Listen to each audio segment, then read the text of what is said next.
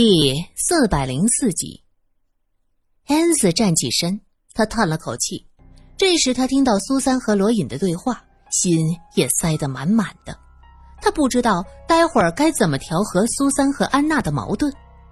苏三对安娜有着十多年积攒的怨气。罗隐扶着苏三，恩斯跟在后面，三个人是深一脚浅一脚，雪地咯吱咯吱的作响。走了几步，苏三回过头，看着躺在血源中那具瘦小的尸体。永别了阿福，你作恶多端，也许长眠在这冰天雪地里是你最好的选择。三个人并没有想掩埋阿福，几场大雪之后，他的尸体会被自然的埋掉。这一路上，偶尔会遇到落难人的尸体，很多已经死去多年。被冰雪封住，并没有腐烂，有的还渐渐风化，像个木乃伊。苏三想，也许再过上几十年，阿福的尸体也会变成这样。也许路过的人会猜想，这个瘦小清瘦的年轻人会有着怎样的故事？怎么会中弹死在这儿呢？三个人往回走了一段，就看到前面一个人气喘吁吁的跑过来，正是阿康。阿康，发生什么事了？罗隐敏锐的察觉，一定出事了。那两个人洋鬼子跑了。洋鬼子跑了。苏三意识到是安娜和奥古斯都，冷冷的说：“走就走呗，有什么大惊小怪的？”哎，不是，他们好像带走了什么。我看到他们拿起了拿起了苏小姐的背包。阿康犹豫了一下。终于说出来：“我的背包，你为什么不拦着？”阿康看看罗隐，深深的低下头。他们有枪，旺堆也晕倒了。我，我怕。罗隐叹了口气，他很喜欢阿康这个足迹追踪的好苗子，可是这个人的品性在关键时刻总让人生疑，每一次都是不得已。虽然罗隐也清楚这是人之常情。可是看到阿康两次做逃兵，他的心里很不舒服。苏三急了，拔腿就要跑，罗隐拉着他说：“别急，这里海拔高，动作太快了要出事儿的，慢慢来。”苏三当然着急了，他虽然对小翠很凶，可是真的当小翠是朋友，而且小翠这一路上也对他帮助良多。现在听说小翠可能出事儿，他怎么会不急呢？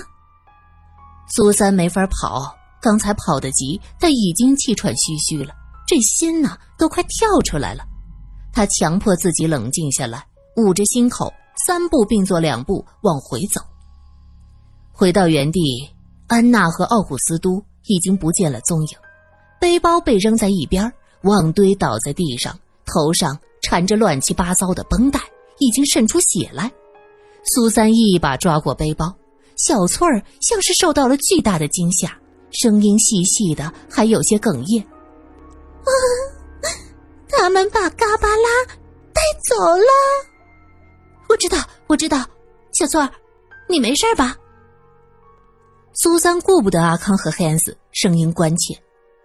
小翠儿是惊魂未定啊，她听到苏三关切的声音，鼻子一酸，哇的一声哭出来。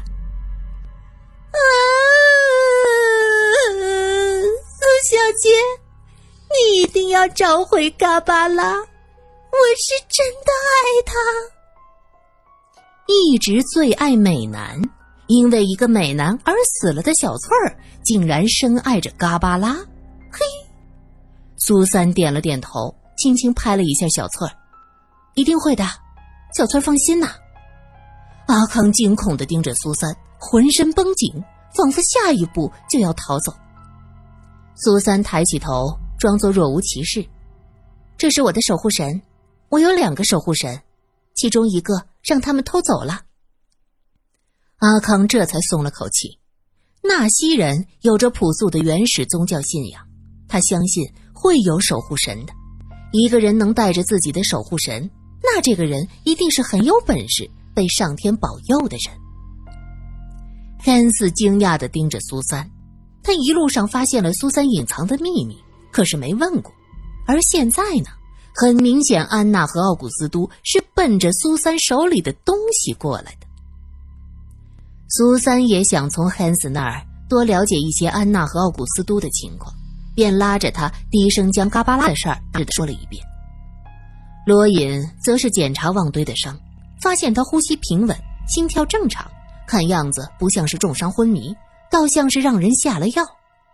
于是罗隐解开旺堆头上缠着的绷带，又从自己的背包里拿出真正的云南白药，对比了一下颜色和气味，他认定。旺堆是被安娜他们下了药，这太过分了。刚刚遇到的亲生母亲是带着阴谋来的。罗隐知道这一切对苏三的打击有多大，他急忙看向苏三，发现后者正在对汉斯讲着什么，一脸的凝重。苏三讲的这一切太匪夷所思了，汉斯需要消化一会儿。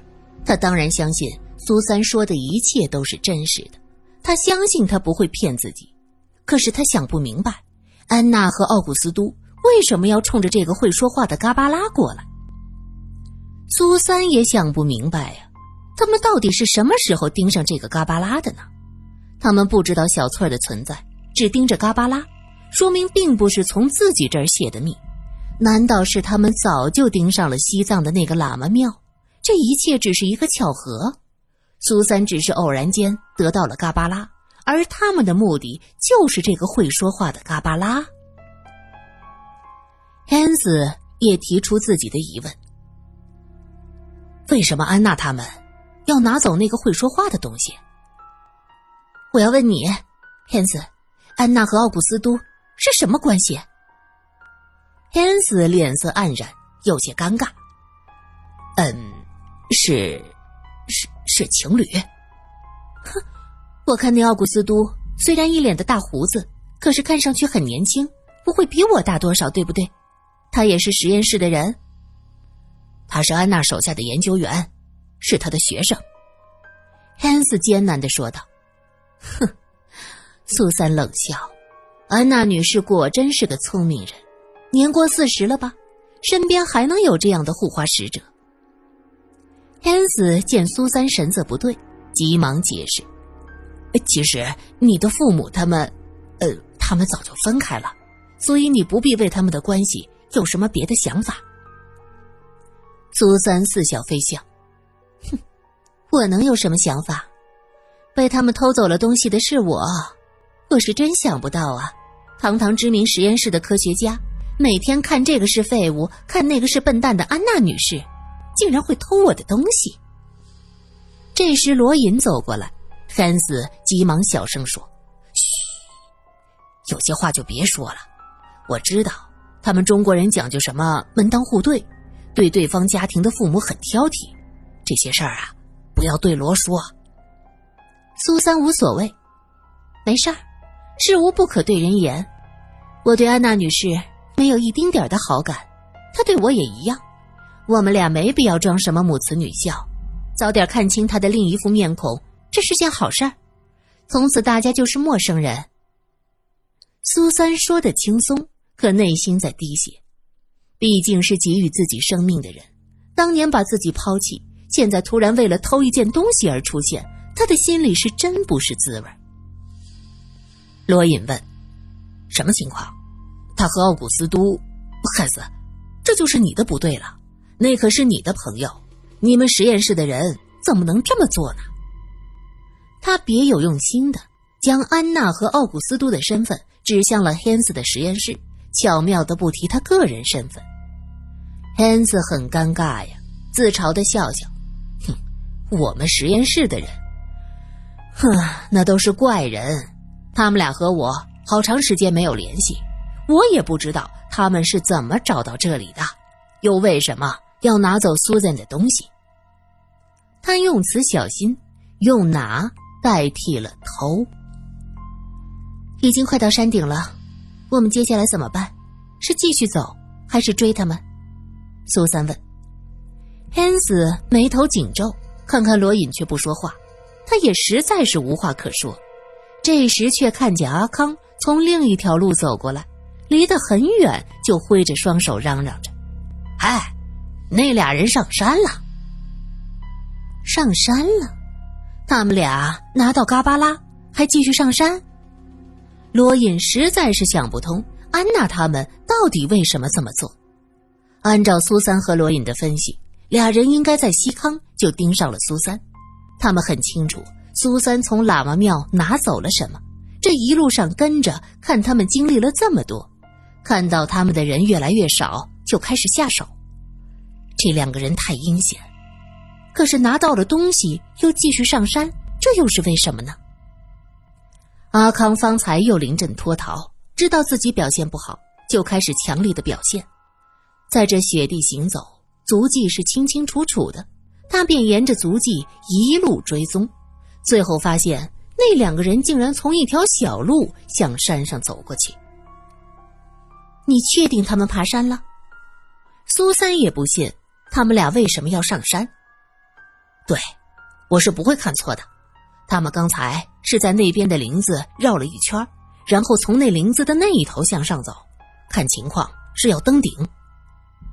阿康见罗隐和苏三不相信自己，他急忙解释：“相信我，我确定他们上山去了。”罗隐抬头看看山顶，有些犹豫不决。偷走的嘎巴拉应该算是苏三的东西，这偷东西的人又是苏三的亲生母亲，这一切得由苏三来决定。苏三想了想，抓起一把雪，罗隐刚说要叫他扔掉。却见苏三将雪攥在手里，擦在脸上，一股凉意是直冲脑门嗖的一下，他忍不住一个机灵。罗隐不忍去抓他冰凉的手，苏三笑了一下，指着雪山之巅，他说道：“走，咱们追上去，正好我们也要上山，我倒要看看他葫芦里卖的到底是什么药。一直往上追，没问题。”反正大家的目标原先就是这样，但是此时黑子指着躺在地上的旺堆问：“他怎么办？”也不知道安娜到底给他用了什么药，他到现在也没有醒过来。他的头部原本是受了伤的，流了不少血，这里到处都是血，温度极低。罗隐他们又不能扔下旺堆，只好一面在他身上点了一堆火，一面又尽力的呼唤他醒过来。根本就无法继续追踪。安子心急如焚呐，他实在是猜不透安娜偷走的那个会说话的古碗到底是什么意思。苏三盯着跳跃的火焰，整个人开始冷静下来。雪山上的空气寒冷清冽，深深的呼吸一口，这清冷的空气是沁人心脾。看着黑子坐立不安的样子，苏三反倒是释然。没事的，天子，那件古碗生前其实是神族的人。汉斯一愣：“什么？又是神族？”“对，安娜他们对你们的研究计划知道多少？”汉斯无奈的摇头：“这个计划跟他没有任何关系，他主要是做基因研究的。不过，他看着苏三，欲言又止。”你想说什么，汉斯？你要知道，在我的心中，你比他重要的多。我和他的关系，早在当年被他遗弃的时候就结了。安子得到苏三的鼓励，终于说出来：“也许，你父亲会给他透露一些永生计划的消息。毕竟，恋爱中的人智商都不高。”没错。苏三对目前的情况有了自己的判断。一个假设是，嘎巴拉对神族和永生计划都有帮助，安娜铤而走险；再一个就是这个嘎巴拉的生前在神族中地位超然，得到他能得到一些好处。而这个假设的前提就是，安娜和神族到底有什么关系呢？火堆的火很好，暖洋洋的，还发出哔啵啵的声音。自己分析了前因后果，苏三也不着急了，心道也许大家是殊途同归，到了山顶就会遇见，到时一定会掰扯个明白，欠我的都给我还回来。这样想着，他的心情轻松，索性从背包里摸出牛肉干，穿在树枝上，远远的吊在火边烤。小翠儿等了许久，也不见众人行动，也顾不得暴露自己，突然在背包里就大喊大叫起来：“啊，苏小姐，你是答应过我的，怎么还不去追呀？嘎巴拉，我的嘎巴拉！”他说到激动处，竟然哭了起来。阿康吓得扑通一声坐在雪地里。转身，手脚并用，爬着就逃。罗颖是一把拎着他的皮袍子，把他拎起来。阿康满脸惊恐，他摇头：“罗罗罗罗罗先生，我知道错了，你你别把我给妖怪吃。”“嗯，呸！你才是妖怪！”小翠儿哭着也不忘骂上一句。苏三心想，反正都到这个地步了，索性一把打开背包，把这小翠儿。给拎出来，骷髅头一接触到冷空气，忍不住打了个喷嚏。阿康死死的盯着小翠儿，听到他打喷嚏，吓得一缩脖子，生怕被这个妖怪咬上一口。小翠儿，你也听到了，他们冲着山上去的，跟咱们目标是一致，总能追上。你担心什么？我们总不能将旺堆扔在这儿。让他冻死吧！小翠儿不管不顾，呵 呵我不管，我只要嘎巴拉，嘎巴拉。这回阿康听清了，那些人是信佛的，一听嘎巴拉，阿康的眼神就直了。那可是不可多得的圣物啊！既然这个骷髅和嘎巴拉在一起，那他当然不是个妖怪。极大的可能就是那个守护神。这么一想，他有了勇气，挣扎着对罗隐说：“罗罗罗先生，我临阵脱逃了两次，让你失望了。不过你放心，那个洋鬼子定敢偷嘎巴拉，这是圣物，我一定和你们站在一起。”阿康表起了决心，小翠儿咆哮了半天，苏三是无动于衷。好的一方面。是旺堆被他们吵醒了，坏的一方面是旺堆睁开眼睛就看见一个骷髅头在雪地上是又蹦又跳的咆哮着，吓得眼前一黑，嗷，又晕了过去。